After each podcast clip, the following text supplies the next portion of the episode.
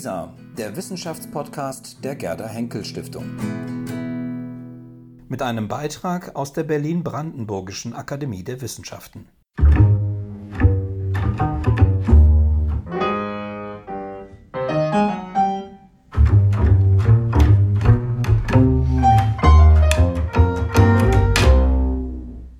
Auf ein akademisches Viertel mit. Ich begrüße alle Hörerinnen und Hörer sehr herzlich zum Podcast der Berlin-Brandenburgischen Akademie der Wissenschaften.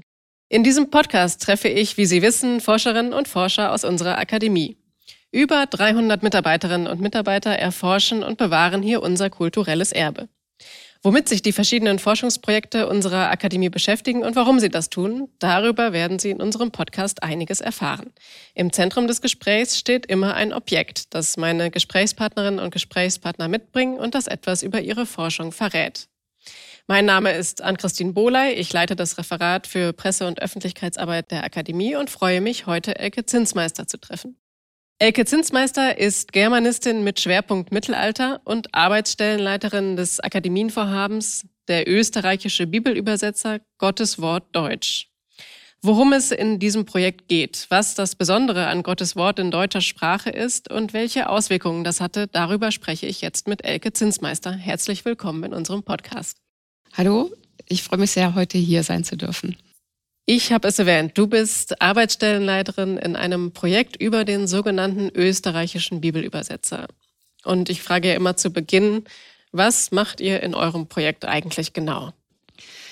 Wir, und da muss ich jetzt gleich noch ein bisschen was ausholen, wir, wir sind nämlich ein interakademisches Vorhaben. Das heißt, wir bestehen aus zwei Arbeitsstellen, der Berliner Arbeitsstelle und einer Arbeitsstelle, die zur Bayerischen Akademie der Wissenschaft gehört, mit Sitz an der Universität Augsburg. Wir beschäftigen uns mit dem Werk des österreichischen Bibelübersetzers und unsere Aufgabe ist es, die Texte des österreichischen Bibelübersetzers aufzubereiten, damit andere WissenschaftlerInnen, sei es Theologinnen oder Germanistinnen, SprachwissenschaftlerInnen, mit diesen Texten arbeiten können. Könntest du diesen österreichischen Bibelübersetzer mal ein bisschen näher erläutern? Was war das für ein Mann und was wissen wir über den? Wir wissen über den österreichischen Bibelübersetzer leider nicht sehr viel, also über die Person, die hinter diesem Notnamen steht. Alles, was wir über ihn wissen, wissen wir nur aus seinen eigenen Schriften, vor allem aus den Vorreden, die er zu einem Teil seiner Texte geschrieben hat. Was wir wissen, ist, dass er ein Laie war, der in der Zeit so ungefähr 1310 bis 1330 geschrieben hat. Ein Laie, der also kein Geistlicher war, zumindest kein ordinierter Geistlicher, der also keine theologische Ausbildung wahrscheinlich hatte. Er sagt von sich selber, dass er keine Universität besucht hat. Gleichwohl war er offensichtlich sehr gebildet. Das können wir daran sehen, wie gut er für seine Zeit aus dem Lateinischen ins Deutsche übersetzt. Und wir können auch an seinen Texten erkennen, dass er in den theologischen Diskursen seiner Zeit bewandert war. Aber wir wissen seinen Namen nicht, denn er nennt seinen Namen nicht. Und daher hat sich dieser ja etwas schwerfällige Notname eingebürgert, weil er eben Teile der Bibel übersetzt hat, also ein Bibelübersetzer war und weil wir aus den Handschriften entnehmen können, die auf uns gekommen sind, dass er im damaligen Herzogtum Österreich gelebt hat. Denn dort, also in diesem Bereich ist ein Großteil der Handschriften, also der Texte, die noch auf uns gekommen sind, der Überlieferung zu verorten. Kann man etwas sagen darüber, was ihn motiviert hat, was ihn angetrieben hat, diese Übersetzung anzufertigen? Ja, er sagt dazu gerade in diesen Vorreden und Verteidigungsschriften, dass er die Heilige Schrift auf Deutsch, also in der Volkssprache, Laien zugänglich machen möchte. Denn in der Zeit ist es ja so, dass gepredigt wird auf Lateinisch, dass die Bibel in unseren Bereichen hier, also im durch Rom geprägten, durch das Papsttum geprägten Westeuropa, die lateinische Bibel als die Heilige Schrift gilt und es mehr oder weniger sogar verboten war, diesen, diese heilige Texte in die Volkssprachen zu übersetzen. Und die Predigt und die Auslegung dieser Texte war Theologen vorbehalten, also Geistlichen vorbehalten. Und der österreichische Bibelübersetzer hat den Anspruch, diese Texte eben direkt anderen Menschen, die kein Latein können, zugänglich zu machen. Also das ist genau der Punkt, den wir 200 Jahre später bei Luther haben, den haben wir eben auch schon hier beim österreichischen Bibelübersetzer. Und vielleicht kann ich das noch anfügen, er wird dafür auch angegriffen und daher gibt es eben auch diese von mir gerade schon genannten Verteidigungsschriften, in denen er sich eben gegen Vorwürfe aus der Orthodoxie, aus der Kirche heraus verteidigt, dass er das macht und warum er das macht. War er dann in seiner Zeit ein Einzelgänger oder gab es ähnliche Tendenzen, ähnliche Übersetzungsversuche vielleicht auch? Das fängt in dieser Zeit und ein bisschen früher schon quasi europaweit an. Also wenn ich das gerade richtig im Kopf habe, die erste Bibelübersetzung in der Volkssprache findet in Frankreich statt und das kommt dann aber in allen möglichen Ländern im westlichen Europa, kommt es so nach und nach, dass die Bibel übersetzt wird. Für Deutschland ist es so, dass er schon da so ein bisschen eine Ausnahme ist, weil er relativ viel aus der Bibel übersetzt. Also so kleinere Teile gibt es auch früher schon, die wichtig sind für die Mission zum Beispiel, aber er versucht eben so relativ viel zu übersetzen und er sticht dadurch auch ein bisschen heraus, weil er versucht, seine Texte wirklich in einem guten Deutsch aufzubereiten, so dass man davon ausgehen kann, dass hier nicht mehr das Lateinische die Zielsprache ist, wir haben andere Übersetzungen, die dafür dienen, dass die NutzerInnen die lateinische Bibel besser verstehen. Also das ist immer ein Hilfsmittel, um das Lateinische besser zu verstehen. Bei ihm ist wirklich das Deutsche die Zielsprache. Du hast gerade Luther schon genannt und die Bibelübersetzung. Wie lassen sich denn diese beiden Texte vergleichen? Luther ist ja viel später, 200 Jahre. Kannst du also das so ein bisschen erklären, wie sich, wie sich diese beiden Bibelübersetzungen zueinander verhalten? Ja, also zum einen ist es so, dass der Bibelübersetzer die lateinische Bibel, die sogenannte Vulgata, also die in Westeuropa verbreitete lateinische Bibel übersetzt. Das heißt, er geht nicht auf die Originalsprachen zurück, was Luther dann eben macht, der ja die hebräische, also fürs Alte Testament die hebräische Bibel übersetzt und fürs Neue Testament dann die altgriechische. Das macht der Bibelübersetzer nicht und ist damit ganz typisch mittelalterlich. Und auch in einem anderen Punkt ist er ganz typisch mittelalterlich. Und das unterscheidet ihn dann auch ganz stark von Luther, denn Luther, dem geht es ja um die heilige Schrift an sich und alles drumherum möchte er nicht dabei haben. Das heißt, er übersetzt die Bibel und nicht Kommentierungen dazu, sondern er möchte, dass die Bibel für sich selbst spricht. Der österreichische Bibelübersetzer dagegen kommentiert seine Texte ganz stark. Das ist zum Teil ein bisschen unterschiedlich. Im alttestamentlichen Werk übersetzt er die Genesis und Exodus zum Beispiel, die ersten beiden Bücher Mose, mit nur ganz wenig Kommentar, aber andere Bücher dann mit mehr.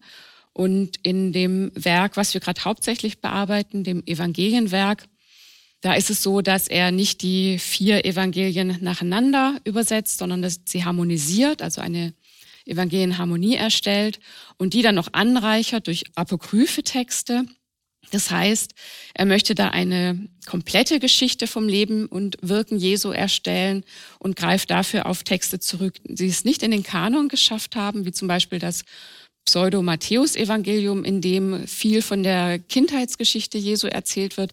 Das nimmt der Bibelübersetzer alles mit auf und er kommentiert das Ganze dann auch noch. Er unterscheidet aber immer sehr genau, ob er jetzt gerade Text aus der Bibel übersetzt, aus anderen Quellen wie diesen apokryphen Texten oder ob es sich um Kommentar handelt. Also er wirft es nicht alles in eins und vermischt es, sondern er trennt es schon so ein bisschen auf. Aber es ist ihm eben wichtig, so eine ganz umfassende Geschichte zu erzählen. Und das unterscheidet ihn dann sehr von Luther. Und sein Ziel war, in deutscher Sprache dann die Bibel möglichst vielen zugänglich zu machen, wenn ich das richtig verstehe. War er darin erfolgreich? Gibt es Belege dafür, dass sein Text viel gelesen und rezipiert wurde, seine Übersetzung? Ja, also muss dazu nochmal sagen, er hat nicht die gesamte Bibel übersetzt, sondern Ausschnitte daraus. Vielleicht hat er vorgehabt, noch mehr zu übersetzen. Das wissen wir nicht. Vielleicht haben wir auch noch nicht alles gefunden. Das wissen wir natürlich auch nicht. Und für die Zeit sind seine Texte sehr viel überliefert. Wir sind ja noch vor Erfindung des Buchdrucks, das heißt in der Zeit, in der Vervielfältigung nur über Abschreiben stattfindet. Da ist eine Verbreitung wie die dann die Übersetzung von Luther hatte zu Buchdruckzeiten sowieso nicht denkbar. Aber seine Texte sind uns heute noch in 120 Überlieferungszeugen, das heißt Handschriften und Fragmenten erhalten. Und das ist für die Zeit sehr viel. Und es ist auch noch so, dass seine Texte früh auch bearbeitet wurden. Also es gab offensichtlich Bedarf, mit diesen Texten zu arbeiten und sie auch weiter zu verbreiten. Ja, jetzt hast du auch ein Objekt mitgebracht, das vor dir liegt. Möchtest du mal beschreiben, was das ist und warum du es mitgebracht hast? Ja, da kann ich direkt an das anknüpfen, was ich gerade schon gesagt habe. Ich habe ein Stück Pergamentpapier mitgebracht und eine Schreibfeder. Das sind jetzt also eigentlich symbolische Objekte, also keine Objekte, mit denen ich täglich arbeite, aber sie stehen für die Materialität der Textzeugen, mit denen ich arbeite. Und diese Materialität hat einen ganz großen Einfluss darauf, wie wir edieren auch. Also wie wir mit diesen Texten umgehen und was wir am Ende dann auch unseren NutzerInnen bieten. Und zwar steht dieses Pergamentpapier und diese Feder dafür, eben, wie ich gerade schon gesagt habe, dass unsere Texte vor Erfindung des Buchdrucks entstanden sind und hier die gesamte Vervielfältigung über Abschreiben vonstatten geht. Und das hat Auswirkungen. Das hat Auswirkungen einmal darauf, wie diese Handschriften aussehen. Wir haben nämlich es bei unseren Überlieferungszeugen immer mit Unikaten zu tun, also mit Einzelstücken, wo wir nie zwei völlig identische Textzeugnisse haben. Das ist ja im Druck ganz anders. Da druckt man einmal und dann hat man eben tausend identische Exemplare oder heutzutage auch eine Million. In der Vor Buchdruckzeit ist es dagegen so, dass man, wenn man einen Text vervielfältigt, ihn abschreibt und dann hat man zwei Exemplare und wenn man ihn nochmal abschreibt, hat man drei Exemplare. Also das dauert unheimlich lange. Und äh, dann ist es so, dass das Layout sich unterscheidet. Also es kann einspaltig sein, zweispaltig sein. Da kann man sich ja noch an die Vorlage angleichen. Aber schon es zeilengenau hinzukriegen mit der Vorlage ist eigentlich nicht möglich, weil jeder Schreiber, jede Schreiberin ein bisschen andere Schrift hat und andere Laufweite hat. Auch hier unterscheidet es sich und je nachdem, für wen eine Handschrift geschrieben wird, oder für welchen Zweck unterscheidet sich auch. Also wir haben zum Beispiel beim Evangelienwerk ganz wunderbare Handschriften mit einer Fülle von Federzeichnungen, die auf den Rändern den Text begleiten, quasi die Geschichte noch mal ein bisschen abgewandelt noch mal erzählen in Bildform. Und wir haben aber auch ganz einfache Handschriften, die wirklich nur für den einfachen Gebrauch waren. Aber das war jetzt ja quasi nur äußerlich. Es geht natürlich auch in den Text hinein mit den Abweichungen. Das liegt zum einen daran, dass wir keine geregelte Orthographie haben im Mittelalter. Das heißt, ich kann auf einer Seite in einer Handschrift ein Wort fünfmal haben. Es ist fünfmal unterschiedlich geschrieben. Und auch beim Abschreiben, die Schreiber schreiben die Wörter eben nicht genau eins zu eins ab, wie sie in der Vorlage stehen, sondern wie sie sie normalerweise schreiben. Dann haben wir keine allgemeine Schriftsprache, also wie unser Hochdeutsch heute, sondern wir haben Schreibsprachen, die regional sind und die sich an die Dialekte anknüpfen. Und das heißt, beim Abschreiben wird ein Text dann gegebenenfalls auch übersetzt in einen anderen Dialekt, wenn er eben für jemanden gedacht ist, der in einem anderen Dialektraum lebt. Und beim Abschreiben passieren natürlich auch Fehler. Und beim Abschreiben werden dann auch Fehler aus der Vorlage verbessert, nach bestem Wissen und Gewissen der Schreiber und Schreiberin. Und auch dadurch ändern sich die Texte. Und als letztes kommt noch dazu, dass die Texte über einen langen Zeitraum abgeschrieben werden und gegebenenfalls dann auch modernisiert werden. Das heißt, die äh, Syntax ändert sich, die Wortreihenfolge ändert sich und es werden auch Wörter ersetzt, die veraltet sind. Dadurch ändern sich die Texte ganz stark. Und es ist so, dass wir eigentlich nie, also zumindest beim österreichischen Bibelübersetzer, aber auch sonst im Mittelalter nur ganz, ganz selten Autographen haben. Also wirklich die Handschriften, die von den Autoren selber geschrieben, beziehungsweise zumindest nochmal durchgesehen worden sind. Da gibt es nur ganz wenige von und bei uns gibt es das nicht. Das heißt, was für unser Edieren wichtig ist, ist die Überlieferungsgeschichte des Textes.